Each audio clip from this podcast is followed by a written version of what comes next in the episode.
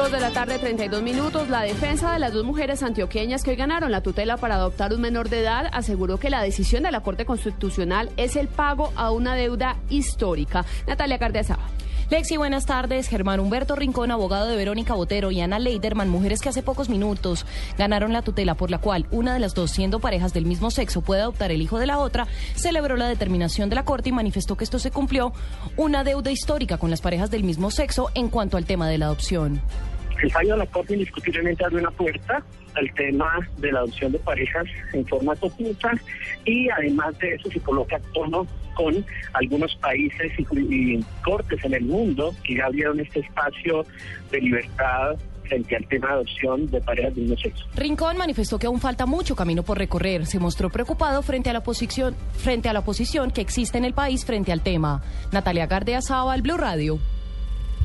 Natalia, gracias. Y desde Valledupar, el procurador Alejandro Ordóñez reiteró su rechazo a la adopción en parejas homosexuales. Y a propósito del tema, desde el Congreso se levantaron voces a favor y en contra. Mientras algunos sectores celebraron el fallo de la Corte Constitucional, otros criticaron que se haya condicionado a que uno de los reclamantes sea padre biológico del menor, Diego Monroy. Lexi, buenas tardes. El senador del partido de la U, Roy Barreras, dijo que hay que legislar en otros casos de adopción de parejas del mismo sexo. De igual manera, la representante a la Cámara, Angélica Lozano, quien es una de las personas que ha apoyado las adopciones de las parejas del mismo sexo, dijo que la Corte Constitucional quedó endeudada con el país, ya que debió haber dado vía libre de adopción de parejas del mismo sexo en diferentes casos. Diego Fernando Monroy, Blue Radio.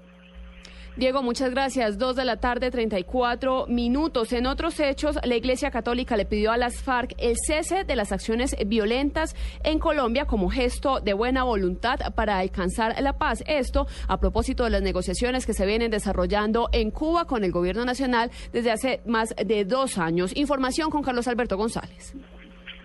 Hola Alexia, sí, buenas tardes. Eh, pues la Iglesia Católica, en voz de Monseñor Héctor Fabio Henao, ha hecho un llamado a la guerrilla de la Zara para que den muestras de paz, cesen toda hostilidad, cesen los secuestros, los ataques a la población civil. En estos eh, diálogos que se adelantan en Cuba ha dicho que esto es una voluntad precisamente para reafirmar esas negociaciones. Eh, es de los grupos involucrados dar respuesta a ese clamor. Pero lo que hacemos como sociedad civil es levantar una y otra y otra vez y todas las veces que sea necesario ese clamor para que se resuelvan estos temas humanitarios donde hay desaparecidos, secuestrados, este, personas que sufren atentados, hay mucha gente que ha sido mutilada por las mismas antipersonales y es, es un drama de, muy largo plazo para este país. El llamado lo hizo Monseñor Héctor Fabio Nado en el marco de la Semana por, por la Paz que va del 7 al 14 de septiembre. Carlos Alberto González, Blue Radio.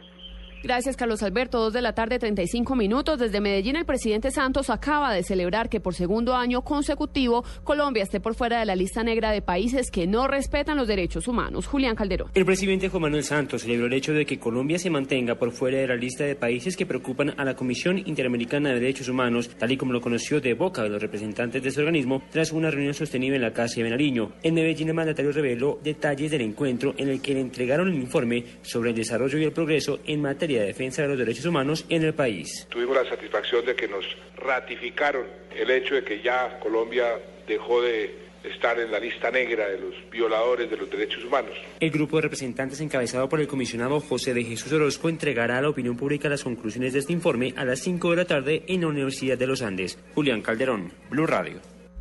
Dos de la tarde, 36 minutos. La ampliación del canal de Panamá fue suspendida en las últimas horas por la muerte de uno de los trabajadores encargados de la obra. Información internacional con Miguel Garzón.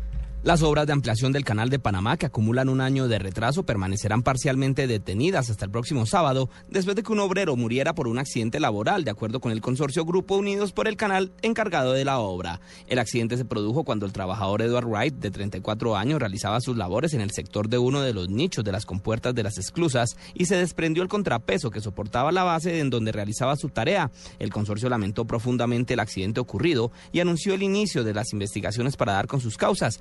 Además dijo que fueron suspendidas las labores en el lado del Atlántico en señal de luto hasta el próximo sábado cuando se reanudarán los trabajos. Miguel Garzón, Blue Radio.